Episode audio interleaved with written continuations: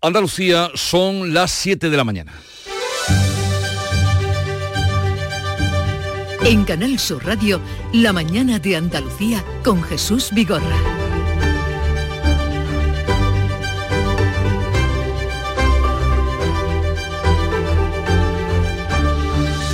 Buenos días queridos oyentes, es 24 de octubre y el temporal se salda con la muerte de dos personas en Andalucía, una en Trigueros, Huelva y otra en Córdoba. Se investiga ahora si el accidente laboral ocurrido la pasada tarde en la zona franca de Cádiz, con un muerto y dos heridos graves, está relacionado también con la borrasca.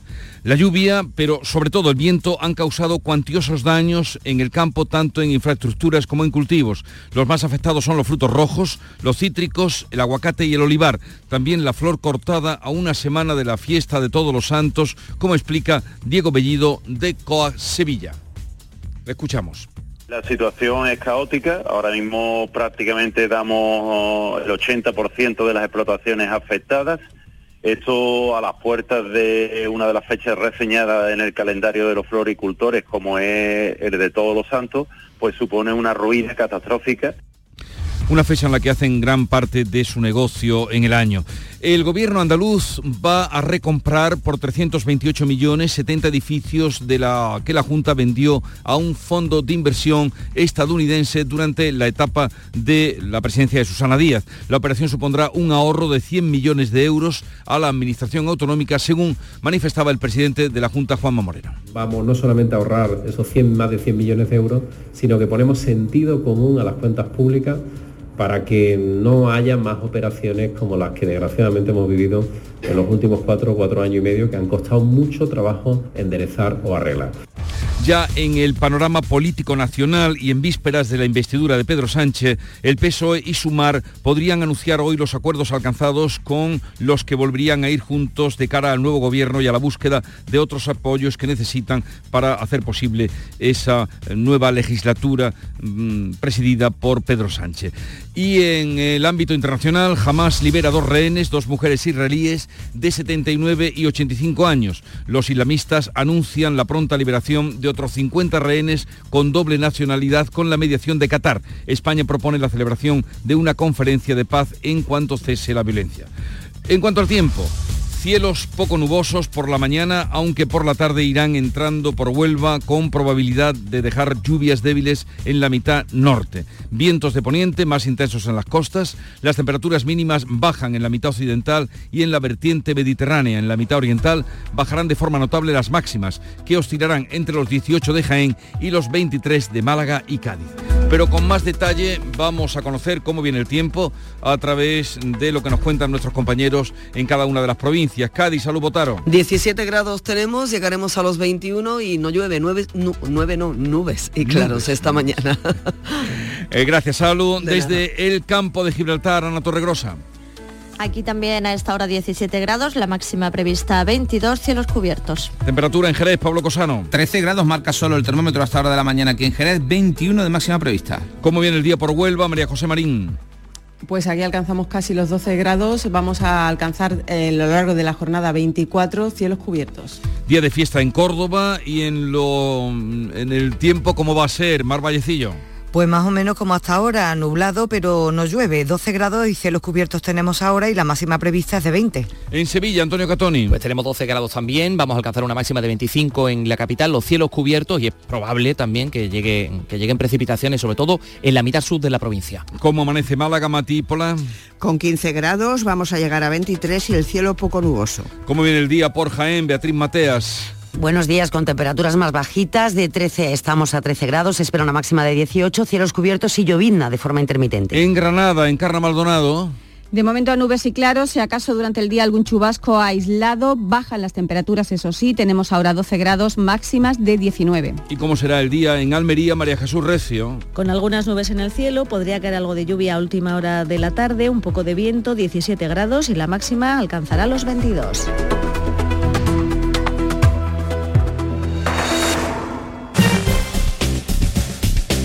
Vamos a conocer ahora cómo se circula por las carreteras de Andalucía. Conectamos con la DGT, nos informa Alejandro Martín. Buenos días. Muy buenos días, ¿qué tal? Momento muy tranquilo en la red de carreteras de la comunidad andaluza. Hasta ahora van a encontrar dificultades debido a obras de mejora en la provincia de Almería, en la Sierra, a la altura del Viso en ambas direcciones. En cuanto a las entradas y salidas de los grandes núcleos urbanos, se circula con total normalidad, pero como siempre desde la Dirección General de Tráfico les pedimos que tengan mucha precaución en las carreteras. Son las 7, 5 minutos, sintonizan Canal Sur Radio.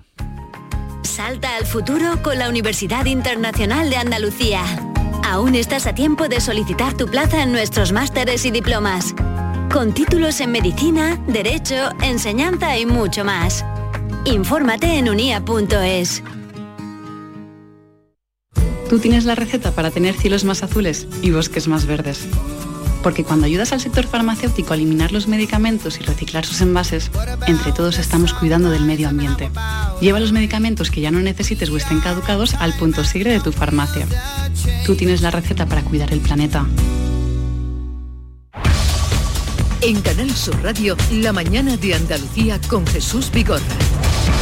Vamos a contarles la actualidad de este día y hablamos del temporal porque se ha saldado con la muerte de dos personas, como les venimos contando, en Trigueros y en Córdoba, y se está investigando si el accidente laboral ocurrido la pasada tarde en la zona franca de Cádiz, con un muerto y dos heridos graves, también está relacionado con la borrasca. Paco Ramón. El balance de incidencias asciende a más de 2.700 en toda Andalucía. Hoy es día de luto oficial en Trigueros por la muerte de un hombre al volcar su coche en un camino rural. Además, el muelle de las Carabelas en La Rábida ha sufrido importante desperfecto y estará cerrado varios meses para su recuperación. El ayuntamiento de la capital va a pedir, de hecho, la declaración de zona catastrófica, lo explica su alcaldesa Pilar Miranda. Hoy pues tenemos acceso a, pedir tanto todas las ayudas ordinarias por haber activado el plan de emergencia como extraordinarias, zona de catástrofe, que vamos a llevar al pleno del miércoles.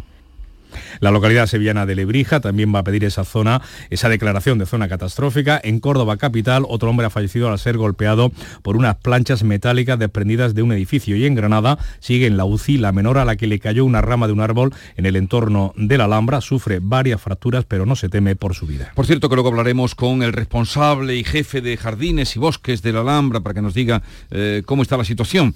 Eh, la verdad es que los los árboles han sido los que más han sufrido y han entorpecido la vida diaria en las ciudades a raíz de este temporal. Un frente que ha causado cuantiosos daños en el campo andaluz, tanto en las infraestructuras como en los cultivos de frutos rojos, cítricos, subtropicales y la flor cortada. Nuria Durán. El viento ha arrancado los plásticos de los invernaderos de flor cortada en Chipiona y en Lebrija. Ahora temen que las plantas puedan estropearse en un momento muy importante para el sector, ya que los daños se han producido en víspera de la festividad de Todos los Santos una de las fechas clave para la venta, como explica María Luisa Rivera de COAC Andalucía.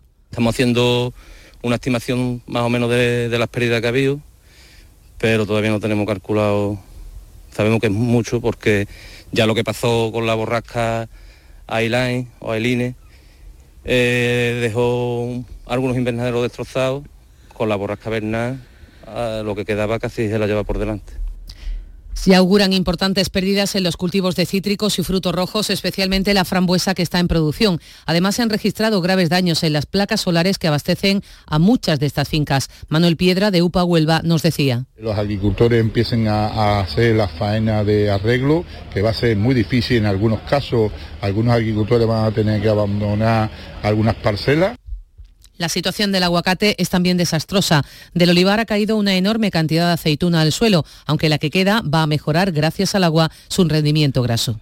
Las lluvias que han sido muy bien recibidas y que ha dejado la borrasca Bernard no terminan con la sequía que estamos padeciendo. Pero al menos sí mitigan en algo el déficit hídrico del campo, sobre todo en los cultivos de secano en las provincias de Huelva, Cádiz y Sevilla. Lo explicaba la consejera de Agricultura Carmen Crespo en estos precisos micrófonos. No solventa la situación de sequía, pero en estos momentos alivia la situación que teníamos, por ejemplo, en Huelva o en Cádiz, sobre todo en el secano, eh, fundamentalmente, y estamos esperando las escorrentías para ver cuánto aporta este agua.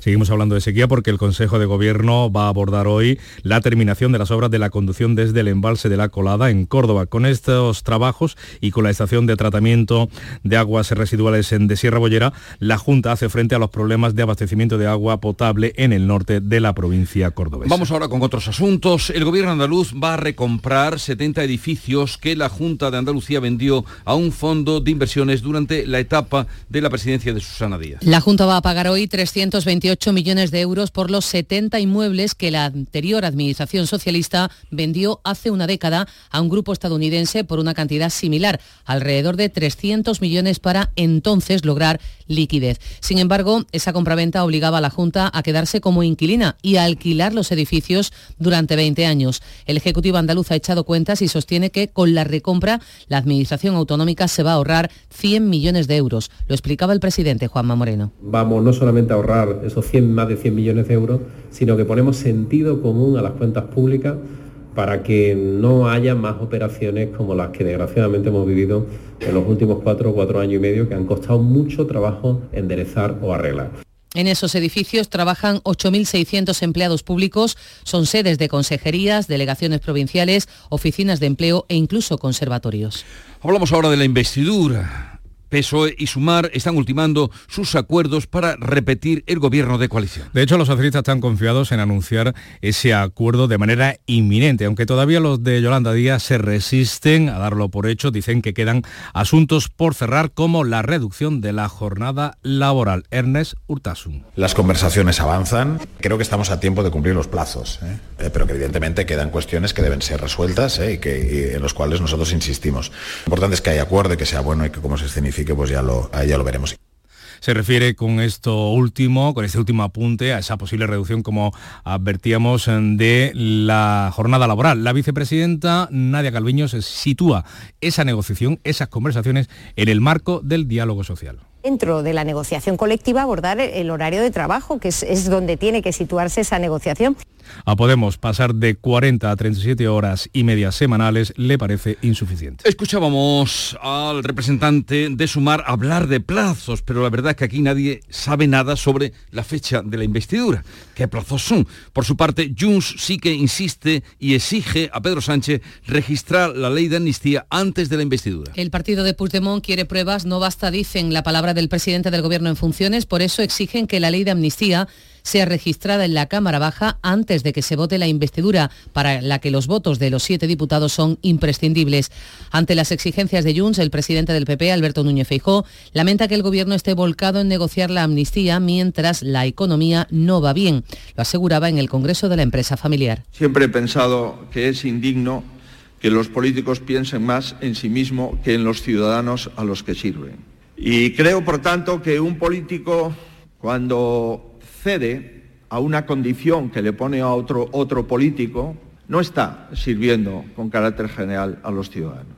Desde Andalucía sí que la consejera de Economía ha mostrado su malestar por una posible quita de la deuda catalana, la que ellos reivindican, dentro de las negociaciones de Sánchez con los independentistas. De entrada, el gobierno andaluz ha dicho que no está interesado en una condonación porque su deuda, argumenta, es baja comparada con la de otras comunidades autónomas. La consejera Carolina España afirma que no hay nada que justifique de forma unilateral que el Estado exima de sus obligaciones a la Generalitat de Cataluña. Esto sería un acuerdo que debería de producirse en el seno del Consejo de Política Fiscal y Financiera, donde estamos representados todas las comunidades autónomas y todas tenemos algo que decir. Por lo tanto, yo espero y confío que no se produzca esta condonación de deuda a Cataluña como un pago por una posible eh, investidura. ¿no? La consejera ha anunciado que el Gobierno autonómico iniciará el trámite parlamentario de los presupuestos andaluces el próximo martes. La Junta firma un contrato con Iberdrola por valor de 883 millones de euros para el suministro de energía 100% renovable durante los próximos cuatro años. Hasta ahora Endesa era el proveedor de energía eléctrica de la Junta. Ahora la Administración andaluza se va a abastecer de energía verde durante los próximos 25 meses. Será a partir del 31 de octubre por un montante de 883 millones de euros. Es el cálculo de la compañía que preside Ignacio Galán. Según el consumo del año pasado, Iberdrola va a suministrar a la Junta en torno a un millón de megavatios hora al año. La compañía va a triplicar las instalaciones de renovables en cinco años con un plan de inversión de 1.500 millones de euros en Andalucía. Ayudará también a la Junta a optimizar su factura eléctrica mediante la generación de informes que le permitan adaptar la potencia contratada y reducir los excesos de energía en sus 5.200 puntos de suministro. Ya en el panorama internacional, Hamas ha liberado por motivos humanitarios a dos mujeres israelíes de 79 y 85 años. Los islamistas han anunciado la pronta liberación con mediación de Qatar de otros 50 rehenes con doble nacionalidad. Mientras la cifra de muertos sigue subiendo, ya son 6.000 entre ambos bandos, 2.000 de ellos niños palestinos, según Hamas. Las hostilidades se han recrudecido en las últimas horas entre Israel y las milicias, mientras en la franja la ayuda entra con cuentagotas y los hospitales están al borde del colapso. En Luxemburgo, los ministros europeos reclaman corredores humanitarios permanentes y la entrada de combustible para permitir recuperar la electricidad y el agua. La posición conjunta de la Unión Europea se va a fijar esta misma semana, mientras España se adelanta y propone la celebración de una conferencia de paz, eso sí, cuando cese la violencia. El ministro de Asuntos Exteriores, José Manuel Álvarez. He planteado la propuesta de convocar una conferencia internacional de paz donde estén representadas las partes y toda la comunidad internacional y en la que se pueda avanzar hacia esa solución definitiva del conflicto cuando llegue el momento del final de la violencia. Pues eh, con esta propuesta sobre la mesa, el presidente del Gobierno en funciones, Pedro Sánchez, eh, se ha reunido en la Moncloa con representantes de las comunidades judía y musulmana. La Policía Nacional ha detenido en Melilla a uno de los mayores reclutadores de yihadistas de Europa que la Audiencia Nacional había condenado hace cinco años. Mustafa Amaya Amaya, español de origen belga, ha sido detenido en el transcurso de la segunda operación contra el yihadismo que se ha desarrollado en nuestro país en una semana tras la guerra entre Israel y Hamas. Mustafa Amaya Amaya estaba actualmente en libertad vigilada tras salir de prisión hace ocho meses, después de que la justicia española lo condenara por captar y mandar a hombres desde la ciudad autónoma a hacer la yihad en lugares en conflicto.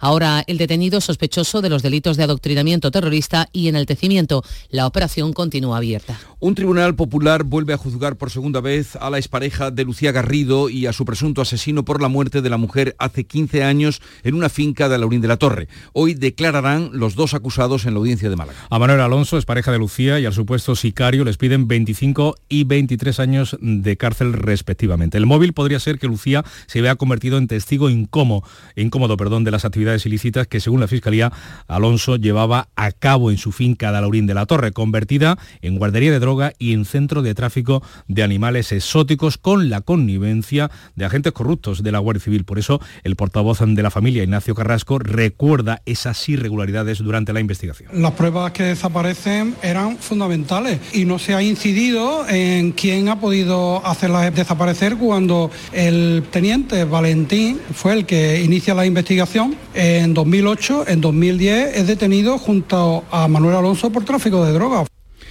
Y en el juicio por el crimen de Rocío Caiz, la joven asesinada en Estepa en junio de 2021, la familia ha declarado que Rocío sufría malos tratos y ha pedido la pena de prisión permanente revisable para la expareja y asesino confeso de su hija. Los padres y la hermana de Rocío han declarado protegidos por una mampara para no ver al acusado y asistidos por personal del Servicio de Atención a las Víctimas. La madre ha contado al juez que su hija, que tenía un bebé con el acusado, le confesó que recibía malos tratos dos días antes de morir.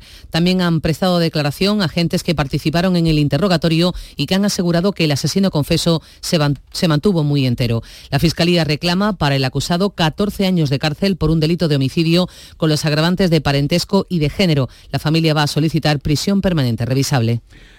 A la cárcel un hombre por intentar quemar a su pareja y a la hija de esta en una vivienda de Estepona. Los dos han conseguido escapar ilesas. El juez ha enviado a prisión a un hombre de 37 años acusado de intentar matar a su pareja y a la hija de esta, menor de edad. El arrestado, sobre el que costaban numerosos antecedentes por violencia machista, las roció con gasolina después de conocer las intenciones de ella de poner fin a la relación. La reacción del hombre fue empaparlas de combustible y rociar la vivienda con ellas dentro. Después arrojó una colilla que prendió fuego, si bien las víctimas pudieron salir vivas y fueron auxiliadas de inmediato por los vecinos y la policía. Pues eso, afortunadamente estas pudieron salir ilesas. Una mujer de 40 años y sus tres hijos menores, entre ellos dos bebés de un año, han muerto este lunes en un accidente de tráfico ocurrido en la provincia de Segovia. El turismo en el que viajaban ha colisionado con un camión en la carretera nacional 110 en el término municipal de Aldea Lengua de Pedraza, en dirección Soria.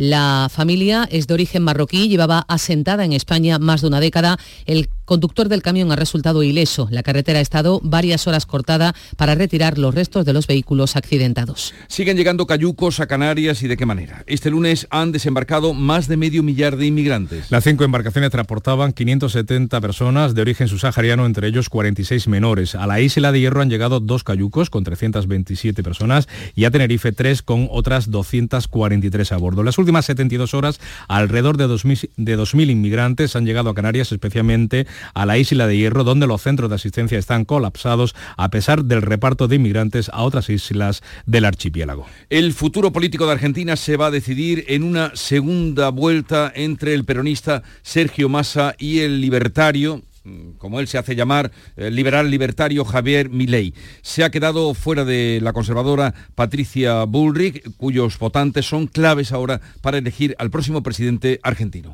Las encuestas fallaron ayer estrepitosamente en Argentina, donde el resultado electoral dio más de seis puntos de ventaja al peronista Massa frente al populista Milei. Ambos aspirantes ya han iniciado la captación de apoyos, entre otras fuerzas, de cara a la segunda vuelta.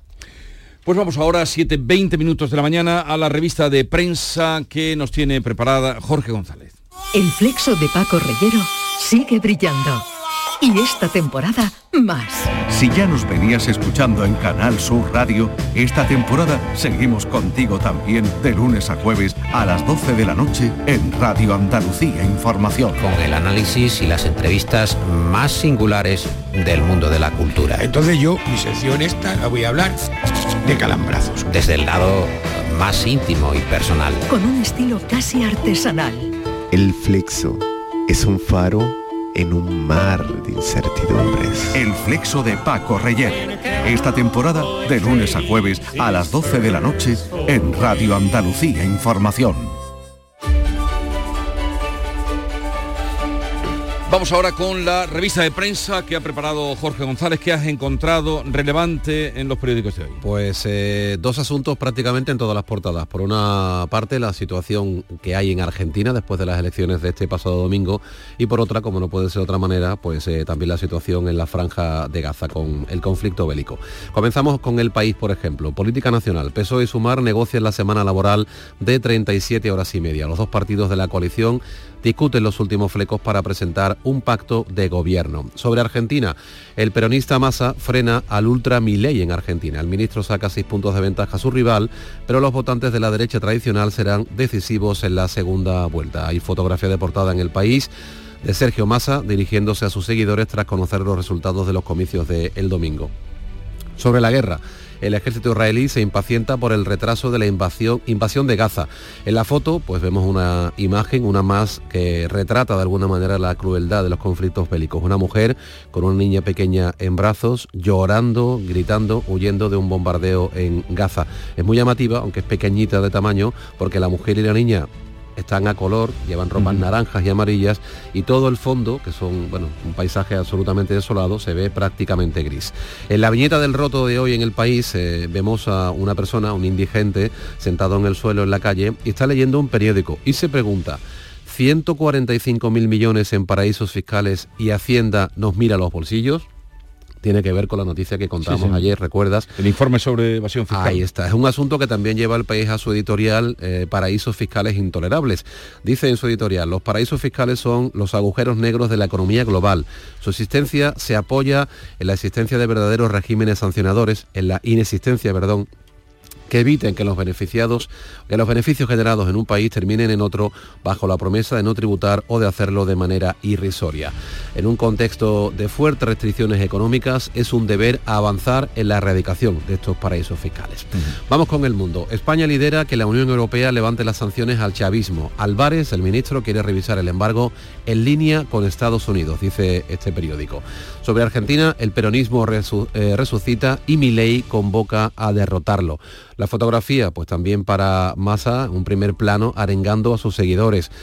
Eh, también el editorial del Mundo en este caso se centra en Argentina, dice la fiebre del populismo se cronifica en Argentina. Argentina que quedó el domingo encallada, dice el mundo, entre dos populismos de signo contrario. De un lado, un peronismo manchado por la corrupción que preside desde hace 16 años un gigantesco fracaso económico y social. Por otro, un experimento ultraliberal y antisistema que promete acabar de una vez por todas con la casta. La presidencia se va a disputar entre el voto de protesta y el del miedo cuando el país necesita más que nunca el de la razón. Eh, Israel retrasa el inicio de su ofensiva en el último intento de liberar rehenes, también en la portada del mundo, que continúa con lo que ayer llevaba también en su portada. El hijo del número 2 de Tezanos ganó la plaza en el CIS con libros autoeditados, confirmados con su padre. Dice que ni siquiera es sociólogo, que se ha ganado la plaza de aquella manera. En La Razón, eh, el relator, el último gran escollo con Puigdemont, es el titular más destacado. El expresidente catalán quiere insistir ante los suyos en que él cobra por adelantado, un asunto que llevan a su editorial. Relator, otro hito en la lista de indignidades. Dice La Razón que el gobierno en funciones estaría dispuesto a aceptar la exigencia de Puigdemont de que una figura exterior actúe como garante de los acuerdos de investidura y que participe en la futura mesa de negociación bilateral Cataluña-España. Se trata, dice La Razón, de un hito más en la lista de indignidades para la nación que está jalonando la carrera del líder socialista hacia otro mandato en la Moncloa. También lleva la razón en su portada entrevista y foto para José Luis Martínez Almeida, el alcalde de Madrid, con este titular, un entrecomillado, abstenerse con Sánchez no valdría de nada, se seguiría apoyando en independentistas y filoetarras.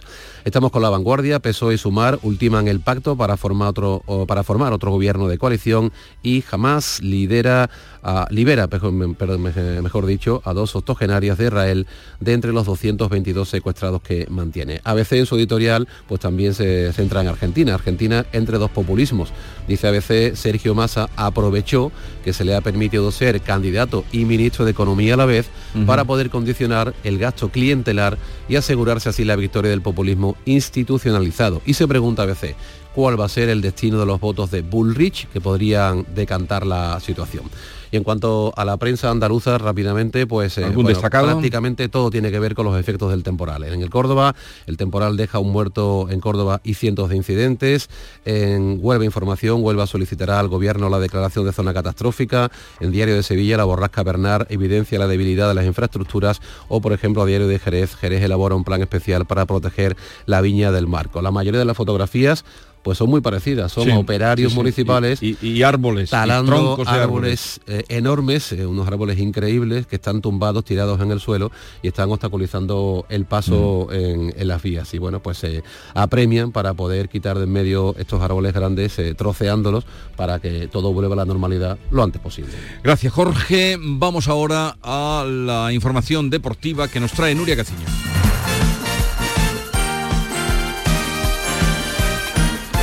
Nuria, buenos días. Hola, ¿qué tal? Muy buenos días. El Cádiz se volvió de vacío de Mestalla. De hecho, le sobró más de medio partido, ya que el primer gol del Valencia llegó en el minuto 3 y la expulsión de Navarro en el 23 para encajar dos minutos después el segundo tanto. Al final 2 a 0 para el Valencia, 2 a 0 sin excusas en un mal partido en el que de nuevo se quedaba el Cádiz con un jugador menos. Una derrota que deja al equipo de Sergio González decimosexto en la tabla clasificatoria con nueve puntos a tres de los puestos de descenso. Los mismos puntos que tiene el Sevilla, su próximo rival el sábado que viene, en el nuevo, Mirandilla, en el nuevo Mirandilla a las nueve de la noche. Y el Sevilla busca otra gran noche europea. Llega esta noche a las 9 la Champions al Sánchez Pijuán y llega el Arsenal, que al igual que el Sevilla también está necesitado de sumar puntos, así que la noche promete para que el estadio sevillista sea de nuevo una olla a presión. Prueba de fuego para Diego Alonso, que se estrena en la Liga de Campeones como técnico. El Sevilla quiere volver a demostrar la solidez y presión que pudimos ver en el partido de Liga ante el Real Madrid. También juegan esta noche a las 9 en Champions el Real Madrid y la Real Sociedad.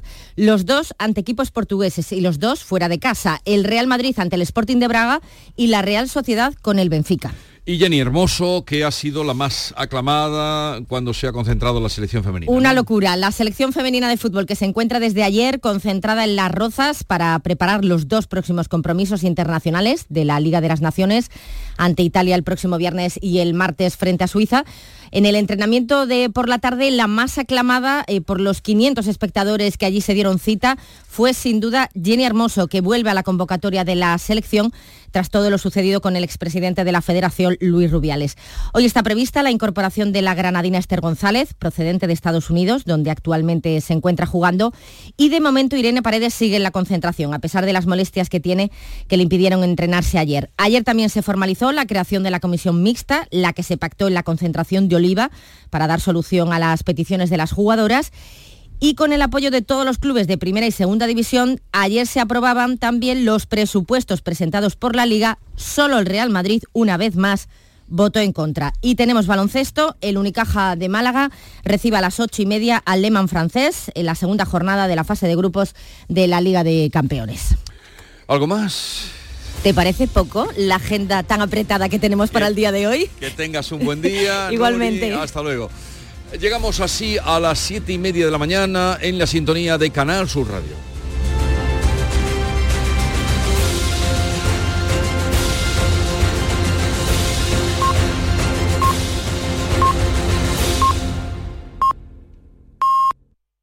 Son las siete y media de la mañana.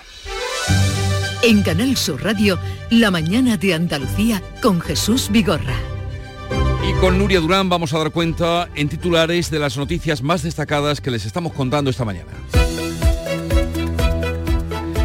El temporal a su paso por Andalucía se salda con la muerte de dos personas, una en Trigueros, Huelva, otra en Córdoba. Además, se investiga si el accidente laboral ocurrido la pasada tarde en la zona franca de Cádiz, con un muerto y dos heridos graves, está relacionado también con la borrasca Bernard. La lluvia y el viento han causado cuantiosos daños tanto en el campo, en infraestructuras como en los cultivos. Los más afectados son los de frutos rojos, los cítricos, el aguacate y el olivar, también la flor cortada a una semana de la fiesta de Todos los Santos. El gobierno andaluz va a recomprar por 328 millones 70 edificios que la Junta vendió a un fondo de inversiones durante la etapa de Susana Díaz. En esos edificios trabajan 8.600 empleados públicos, son sedes de consejerías, delegaciones provinciales, oficinas de empleo o incluso conservatorios. La Junta ha firmado un contrato con Iberdrola por 883 millones de euros para el suministro de energía 100% renovable durante los próximos dos años. La Administración andaluza se va a abastecer de energía verde para 5.200 centros, suponen un consumo anual equivalente a las ciudades de Almería y Jaén. Internacional jamás ha liberado por motivos humanitarios a dos mujeres israelíes de 79 y 85 años. Los islamistas anuncian la pronta liberación de otros 50 rehenes con doble nacionalidad. Pedro Sánchez se ha reunido con representantes de las comunidades judía y musulmana en España. ¿Y el tiempo para hoy? Cielos poco nubosos por la mañana, aunque por la tarde irán entrando por Huelva con probabilidad de dejar lluvias débiles en el norte, la mitad norte. Vientos de poniente más intensos en la costa. Las temperaturas mínimas bajan en la mitad occidental y en la vertiente mediterránea. En la mitad oriental bajarán de forma notable las máximas que van a oscilar entre los 18 grados de Jaén y los 23 de Málaga y Cádiz. 7.32 minutos de la mañana. En un momento estamos con las claves económicas del día. Concede cumplir todos tus sueños. Cajamar pone a tu alcance la financiación que necesitas. Entra en el simulador de préstamos de nuestra web, elige el importe, el plazo y deja de soñar. Infórmate en cajamar.es o en tu oficina más cercana. Financiación otorgada por GCC Consumo. Cajamar Consumo. Cajamar. Distintos desde siempre. Montepío, ¿en qué podemos ayudarle? Inicio en breve mis vacaciones y antes me gustaría hacerme una revisión médica. No se preocupe, lo tiene cubierto. Puede concertar la cita con su médico por teléfono a través de nuestra web, con la garantía de Adeslas, entidad reaseguradora de los productos de salud de Montepío. Visite montepíoconductores.com. Montepío, lo tiene cubierto. Las claves económicas con Paco Bocero. Paco, buenos días. Buenos días Jesús, ¿qué tal? ¿Qué tal? Bien, bien. Hoy fiesta en Córdoba, ¿no? Hoy estamos de fiesta en Córdoba, sí. Pues te agradecemos doblemente que te hayas acercado a los estudios de Canal Sur Radio para contarnos la actualidad y qué tenemos para hoy. Pues mira, vámonos directamente con las claves porque vamos a comenzar con el INE y el último dato oficial de compraventa de vivienda que corresponde a agosto. Recordemos que en julio cayeron por sexta vez consecutiva, lo hicieron un 10,5% en tasa interanual. Aunque los datos adelantados por notarios registradores en la última semana han suavizado el porcentaje en este escenario de progresivo endurecimiento de las condiciones monetarias. Y ya que hablamos de condiciones monetarias, nos vamos al Banco de España que también publica hoy la encuesta de préstamos bancarios del tercer trimestre del año. Es importante porque precisamente vamos a poder ver el grado de endurecimiento de los créditos por parte de las entidades financieras, tal y como está sucediendo en los últimos cinco trimestres cosa que no ha ocurrido en la remuneración de los depósitos y ahí está el dato, vuelve a estar, porque tú ya lo vienes contando, de las letras del Tesoro que seguimos puntualmente aquí en las claves. Así es, porque con datos del supervisor del Banco de España, los hogares y las instituciones privadas sin fines de lucro al servicio de los hogares es una categoría concreta, han pasado a tener, fíjate lo que te voy a decir, ¿eh? 35 millones de euros en letras invertidas, en letras del Tesoro, en agosto del 22, 35 millones a 20.348 millones en agosto del 23. Y las familias se han convertido, nos hemos convertido en los mayores tenedores de este tipo de deuda a corto plazo. Una participación además que lo vemos en porcentaje de una forma muy gráfica, es decir, el año pasado en agosto había un 0,04% y este agosto ya hay un 28,7%. Casi nada. La gente se espabila, ¿eh? Absolutamente, absolutamente, como debe de ser por otra parte. ¿eh? Claro que sí. Oye, una cifra eh, mareante que ha salido de los depósitos. Exactamente, en su mayor parte, junto con el reembolso de fondos y otros activos menos rentables. Pero la diferencia es así mareante, como bien dices, porque hablamos nada más y nada menos de esa, de esa diferencia anual de más de 20.300 millones de euros del ahorro de las familias que ha ido a una deuda pública con mayor remuneración. Oye, y ya que hablamos de deuda, la del conjunto de la administración administraciones públicas alcanzó también en agosto, ayer hubo una buena riada de datos, el billón eh, el billón y medio de euros tras elevarse un 0,4% en tasa mensual, aunque no superó el máximo histórico registrado en junio. En los últimos 12 meses la deuda pública sí se ha incrementado en 70.866 millones de euros, un 4,7% más. ¿Y esto quién lo paga? Paco, ¿y esto quién lo paga? Se pregunta la alguien que nos extremadamente flexible. ¿Quién lo paga? Oye, ¿qué más claves tenemos para hoy? Pues mira, ya que hablamos de dinero, también seguimos con el supervisor. El efectivo sigue siendo la forma favorita para pagar eh, por nuestra parte, por parte de los españoles, ya que lo utiliza el 65% de los ciudadanos. Las tarjetas, el 32% y el 3% restante utilizan el móvil. Por cierto, de ese 3% restante que utiliza el móvil a diario, son los jóvenes de entre 18 a 24 años la mayoría. Un dato evidente si pisamos la calle y también un dato revelador. Y por último, hoy también vamos a tener datos sobre la nómina de las pensiones. Vamos a ver lo que se ha pagado en pensiones en septiembre. Y ayer desde FEDEA una vez más se mostraron muy críticos con las previsiones futuras de ingresos de Escribá, el ministro en funciones de Seguridad Social, un tema que va a seguir trayendo mucha, mucha cola. O sea, eh, repito este dato porque parece que, todo fuera ya dinero plástico. El 65% de los ciudadanos en España pagan con dinero, contante y sonante. pagando en efectivo. El 32% con tarjeta y el 3 restante utilizan el móvil. Exacto. Un dato, un dato bastante, bastante definitivo. Paco, que pases un buen día, ya lo habíamos dicho antes, festividad de los Peroles, fiesta de San Rafael en Córdoba. Sí, pero a esta hora, como bien decía, a eh, eh, esta hora pensar en echar el arroz resulta un poquito prematuro. ¿eh? un, café humeante es lo que ahora apetece. Oye, esta mañana, Paco, que tengas un buen día. Hasta mañana. La tarde de Canal Sur Radio con Mariló Maldonado estará este 26 de octubre en el Congreso de la Salud Cardiovascular SEC 23. Organizado por la Sociedad Española de Cardiología, miles de especialistas van a abordar en este foro las novedades en prevención, diagnóstico y el tratamiento de las enfermedades cardiovasculares, primera causa de muerte en España. La tarde de Canal Sur Radio con Mariló Maldonado, este jueves 26 de octubre desde el Congreso de la Salud Cardiovascular en Málaga. Con la colaboración de la Sociedad Española de Cardiología.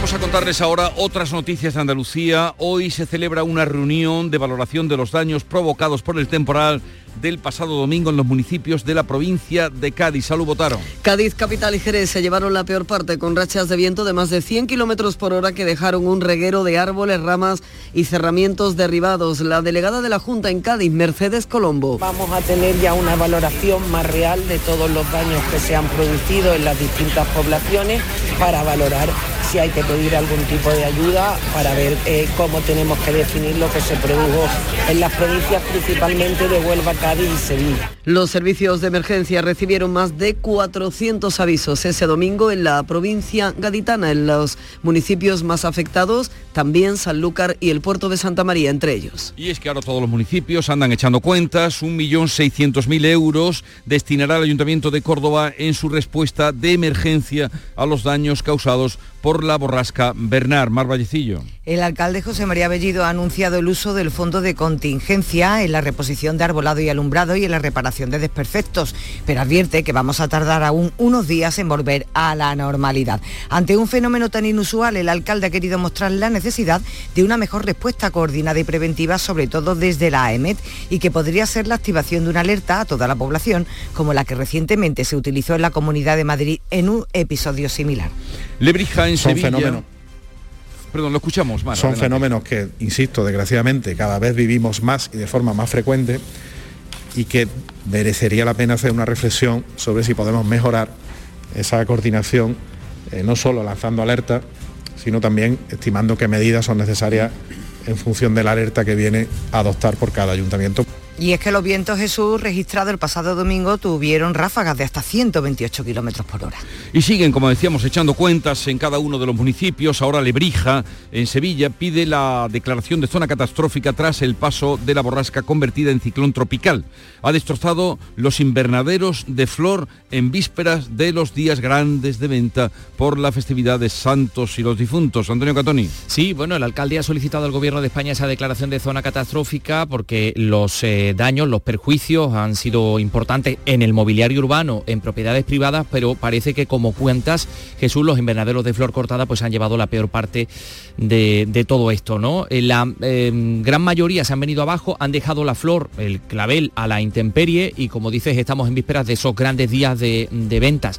En otros casos similares la producción se ha perdido prácticamente del todo y vamos a ver qué pasa ahora. Los floricultores ya se han reunido con la delegada de Agricultura y con el alcalde de Lebrija para pedir ayudas. Ya, Porque buena parte de su negocio se diluye o se dilucida en estos días de previos a noviembre. En Jaén, finalmente los 600 alumnos del IES Fuente de la Peña tendrán que seguir sus clases de forma virtual. El viento ha arrancado el techo de este centro que ayer tuvo que suspender sus clases. Beatriz Mateas. Sí, porque además los alumnos encontraron todo el techo esparcido, el tejado por la pista de multideportes, incluso colgando de árboles. Ahora lo más urgente es quitar el escombro, impermeabilizar el edificio y hacer un informe más exhaustivo para ver cuándo pueden volver los alumnos a clase. Los más afectados además han sido los mayores, los de la ESO y bachillerato. José Manuel Jiménez, el director del instituto, eh, piensa a ver cuándo pueden volver a este centro. Cuando se tenga esa información, pues entonces ya con delegación se trabajará para ver cuál es la mejor solución. Porque una semana trabajando online no pasa nada, dos semanas. Claro, tampoco es lo mismo segundo de bachillerato que cuarto de eso, por ejemplo. No descartan trasladar las clases a otro centro educativo. En prisión un hombre detenido en Estepona, en Málaga, como presunto autor de rociar con gasolina a su pareja y a la hija de esta y prender fuego a la vivienda con ellas dentro. Afortunadamente, las dos consiguieron salir ilesas del inmueble Matípola. El hombre está acusado de intentar acabar con la vida de la mujer y de la niña. Es el presunto autor de golpearlas y rociarlas con gasolina cuando se enteró de que ella, su pareja, quería poner fin a la relación que mantenían desde hace dos años. También habría empapado de combustible la vivienda y habría arrojado una colilla que había prendido fuego con ellas dentro. Las víctimas, menos mal, pudieron escapar y fueron atendidas por los vecinos. El juez ha decretado ya su ingreso en prisión. En el campo de Gibraltar, el ACAIP de funcionarios de prisiones denuncia introducción de 57 gramos de hachís y 1,2 de cocaína en un, a un preso por parte de su familia, Ana Torregrosa.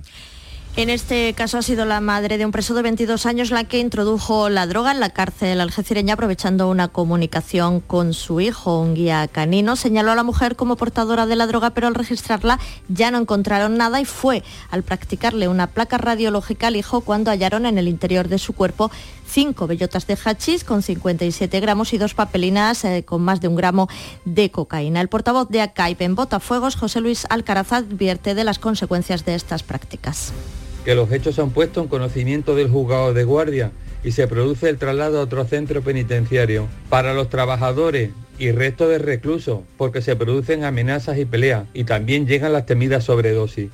La introducción de droga en prisión está penada con entre 6 y 9 años de cárcel. En Granada, unos desconocidos han robado en una finca de aceitunas provocando importantes destrozos en Los Olivos, en Carra Maldonado. Ha sido en La Mala, en, plena Vega, los asaltantes han variado y recogido las aceitunas, pero han causado tantos daños que los olivos han comprometido su desarrollo y su evolución. Desde la Unión de Pequeños Agricultores, Nicolás Chica pide que se controle la compraventa ilegal. Sabemos lo que son que todos los años actúa impunemente y que realmente compran toda la aceituna. De hecho, ya se están produciendo las primeras compras a 2 euros el kilo y entre la aceituna como entre. Algunas explotaciones han comenzado a instalar cámaras para controlar la entrada de intrusos. Y hoy se debate una moción de censura mm, para arrebatar la alcaldía de Turre al PSOE que ganó las elecciones municipales el 28 de mayo. Partido Popular y con Andalucía han anunciado sus esfuerzos, han unido sus fuerzas para alternarse en el poder en este municipio almeriense. Cuéntanos, María Jesús Recio. La moción se debatirá a partir de las 12 del mediodía. Arrebatará la alcaldía María Isabel López del PSOE, que ganó las elecciones, gobernaba con minoría simple, cinco concejales. Arturo Grima del PP pasará a ser el nuevo regidor hasta 2026, obtuvo cuatro concejales. Después está previsto que pase al mando con Andalucía. Con dos ediles, David Ruiz sería entonces el alcalde, aunque ya pertenece al grupo de no adscritos tras ser expulsado de Izquierda Unida por esta moción. PP y con Andalucía dicen que es necesaria la estabilidad en el municipio. Tiene 4.000 habitantes, está en el levante de Almería. Así a las 7.45 minutos de la mañana, 8 menos cuarto, tiempo ahora para la información local. Atentos. En la mañana de Andalucía de Canal Sur Radio, las noticias de Sevilla con Antonio Catoni.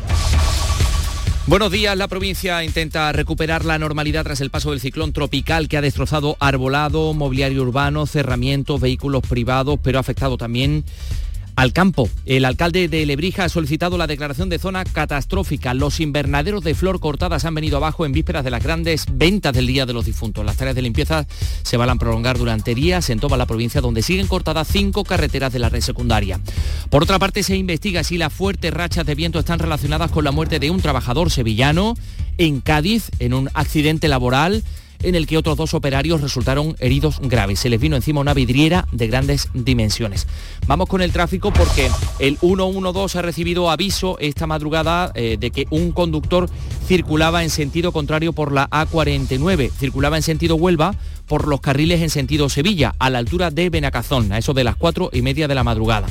Tengan en cuenta también que esta noche a las 10 se corta de nuevo el puente del Centenario por las obras de ampliación. Pero vamos a ver cómo se circula a esta hora por las carreteras de Sevilla y su provincia, porque tenemos 6 kilómetros de retenciones en la A49 en la entrada a Sevilla, 3 kilómetros en el puente del Centenario sentido Huelva, 1 en sentido Cádiz, 2 en la S30 en el nudo Cotabeleche y 1 también en los accesos por el puente del Patrocinio. Ya en el interior de la ciudad, tráfico intenso en el Alamillo, en la Ronda Urbana Norte en ambos sentidos, en la avenida de Kansas City, en la de Andalucía y en la de La Paz, en los accesos a, a Sevilla en dirección centro eh, en la avenida de Juan Pablo II, también en el puente de las Delicias. Y el tiempo, porque hoy seguimos con cielos nubosos, acompañados de precipitaciones más probables e intensas en la mitad sur, temperaturas en ascenso 23 grados vamos a alcanzar en Morón, 25 en Lebrija, Écija y Sevilla, donde ahora tenemos 12 grados. Comenzamos con la realización de Pedro Luis Moreno.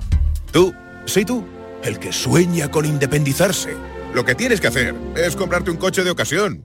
En Driveris celebramos el Día de la Hispanidad con una amplia selección de coches de todas las marcas, con la mejor garantía del mercado y a muy buen precio. Pásate en octubre por tu tienda más cercana o entra en driveris.es. Driveris, vehículos de ocasión de verdad.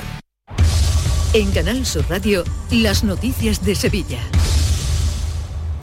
El alcalde de Lebrija ha solicitado al Gobierno de España la declaración de zona catastrófica tras los graves daños que ha causado en el municipio la borrasca Bernard. Después de las primeras valoraciones se evidencia, según el consistorio, eh, los perjuicios que ha originado este temporal, tanto en el mobiliario urbano como en propiedades privadas, pero los invernaderos de flor cortadas han llevado la peor parte. Se han venido abajo dejando la flor a la intemperie y en otros casos la producción pues se ha perdido del todo. Es una ruina, como asegura Diego Bellido, de COAG.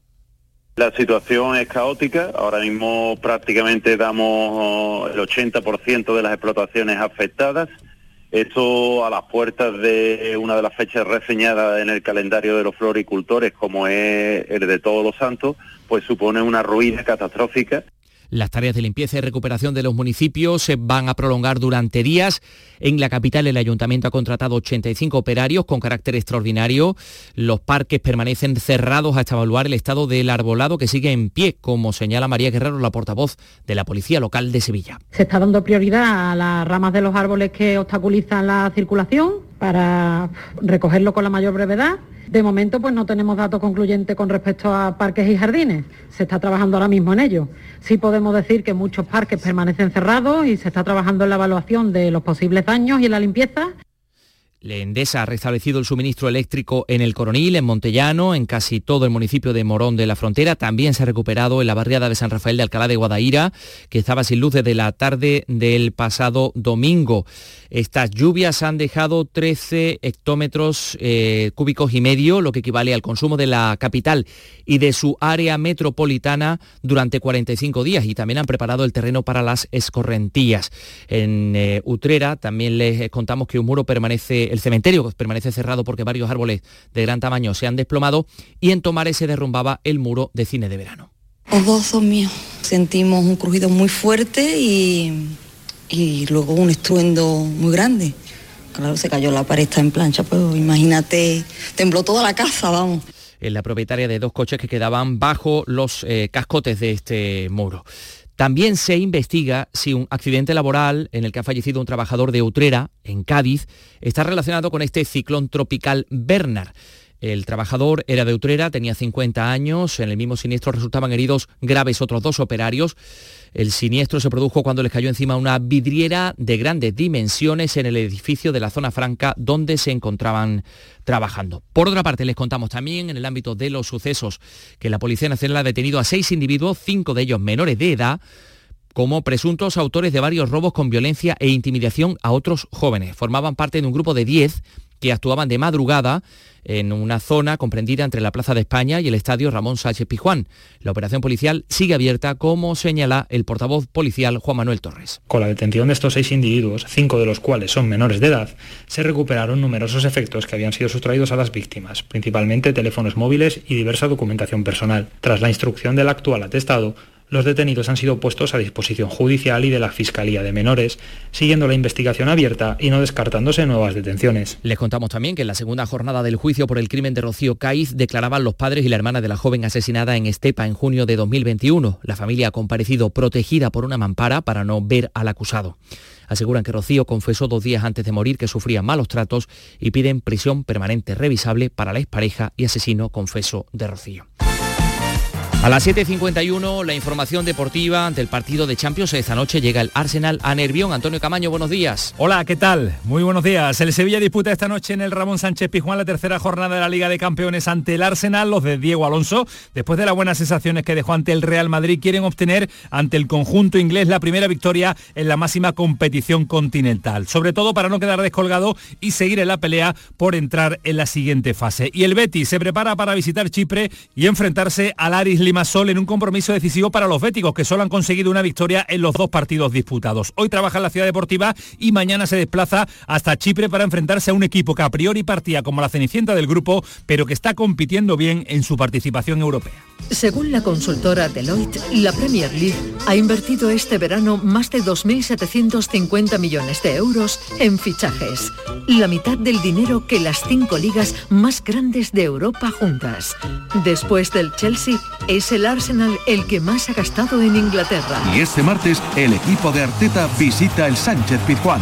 Champions. Sevilla, Arsenal. Vívelo este martes en Canal Sur Radio Sevilla y Radio Andalucía Información.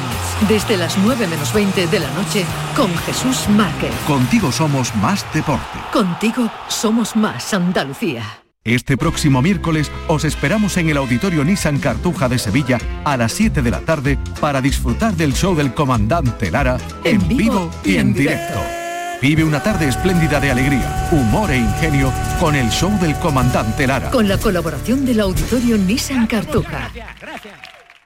Descubre Ato Verde Soul, tu hogar en las Pajanosas, Sevilla, con vistas a campo de golf, entorno natural, con chalets de 3 y 4 dormitorios y zonas comunes con piscina y club social. Ato Verde Soul. Para más información, llama al 672 67 6825 o entra en realia.es. Visítanos en Club de Golf Ato Verde. En Canal Sur Radio, las noticias de Sevilla con Antonio Catoni. El Gobierno Municipal asegura que tendrá en cuenta las aportaciones del Consejo Económico y Social de Sevilla y del Tribunal Económico Administrativo al proyecto de ordenanzas fiscales de 2024 que está en tramitación. En concreto, el Consejo considera que aumentará la presión fiscal sobre los sevillanos. El ayuntamiento también, por otra parte, ha comenzado ya a trabajar en la restauración de la cruz de la Plaza de Santa Marta que quedaba destrozada en la madrugada del pasado domingo y donde los vecinos han colocado, una cruz de flores. Pero eh, tras los trabajos, esa cruz podría perder las características que han permitido que durante cuatro siglos y medio haya estado al aire libre.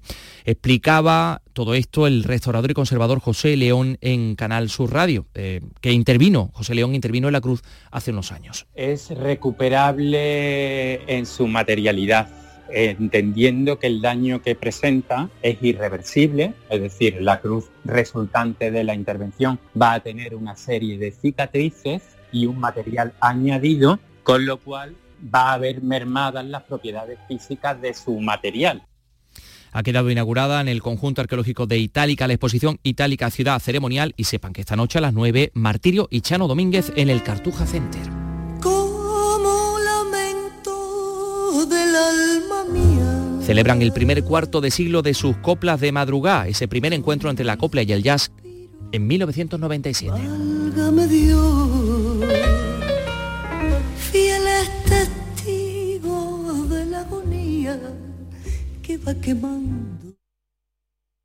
Escuchas La mañana de Andalucía con Jesús Vigorra, Canal Sur Radio. Aquadeus, el agua mineral natural de Sierra Nevada, patrocinador de la Federación Andaluza de Triatlón, les ofrece la información deportiva. ¿Qué tal? Muy buenas. Cinco minutos para las ocho de la mañana, así que aprovechen para tomar el cafelito al tiempo que escuchan la información deportiva aquí en Canal Sur Radio. No hay excusas en la derrota del Cádiz anoche en Mestalla frente al Valencia por 2 a 0.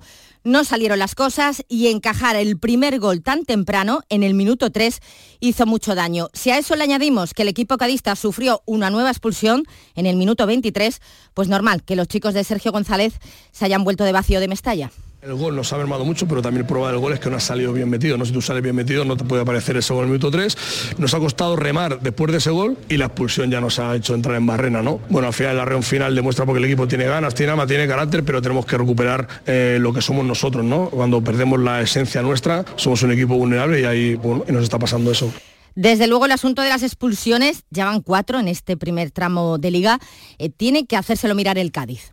Nos estamos haciendo a la Kiri, ¿no? Son expulsiones que, bueno, que, que, que son expulsiones, tenemos que, corregir eso, ¿no? No podemos permitirnos el lujo de cada minuto 10, minuto 23 quedarnos con un hombre menos, donde a partir de ahí las circunstancias cambian mucho y un fútbol tan competitivo necesitas tener los 11 elementos, ¿no? Entonces tenemos que dar una vuelta de turca a eso, tenemos que analizarlo, tenemos que entender que no podemos quedar con un hombre menos tan habitualmente, ¿no? Que tú has dicho, ¿no? Son muchas rojas en 10 partidos prácticamente. Y es que además de dejar a los tuyos con uno menos, a diferencia de otros equipos, con el Cádiz no se van a equivocar. Y es que la jugada de anoche que provoca la expulsión de Navarro es igual que la de Bellingham en el Sevilla Real Madrid, acción que no fue sancionada.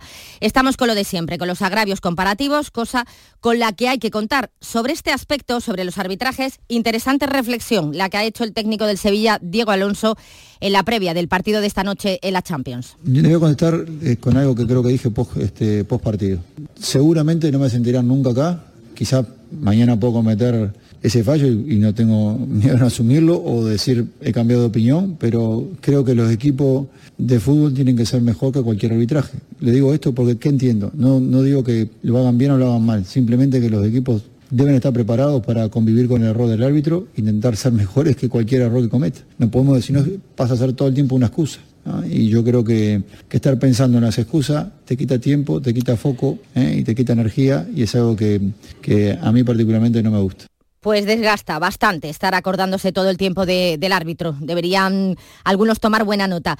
Así que mejor pensar en el partido de esta noche. Llega la Champions otra vez al Sánchez Pijuán y encima el partido de hoy es de los que nadie se quiere perder, así que se espera un ambiente por todo lo alto en Nervión para recibir al Arsenal, el gran favorito que también afronta este encuentro muy necesitado en un grupo que no puede estar más igualado. De hecho, el Arsenal es segundo con tres puntos, el en francés es el primero con cuatro y con dos el Sevilla ocupa la tercera posición del grupo. Vamos a ver si el buen Sevilla de Diego Alonso que vimos el sábado en la liga se repite esta noche con una victoria en el estreno del uruguayo en la Champions, el estreno como técnico. Su homólogo en el Arsenal, Miquel Arteta, reconoce que le impresionó el partido del Sevilla ante el Real Madrid. Voy a hablar del de, Diego, que me, impresionó, me gustó mucho el partido que hicieron con el Madrid, es verdad que hubo fases y, momentos muy diferentes en el partido, pero bueno, una identidad muy clara, igual que lo hizo con Uruguay, se ve claro, muy claro lo que quiere hacer, el tipo de, de equipo que quiere, lo que transmite el equipo y mañana está claro que van a ir por ese camino. También juegan esta noche a las 9 el Real Madrid y la Real Sociedad. Eh, los dos además lo hacen fuera de casa y ante equipos portugueses, el Real Madrid ante el Sporting de Braga y la Real Sociedad con el Benfica. Hoy a las 8 y media de la tarde tenemos Liga de Campeones también en baloncesto, con el Unicaja de Málaga que recibe al alemán francés en la segunda jornada de la fase de grupos de la Champions. Y desde ayer la selección femenina de fútbol se encuentra concentrada en las Rozas para preparar los dos próximos compromisos internacionales de la Liga de las Naciones y la más aclamada en el entrenamiento de ayer, como no, Jenny Hermoso.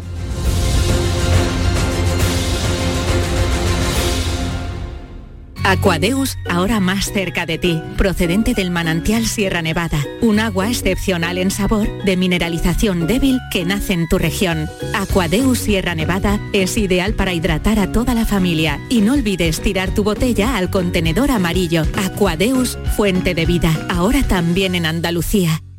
Canal Sur Radio, la radio de Andalucía.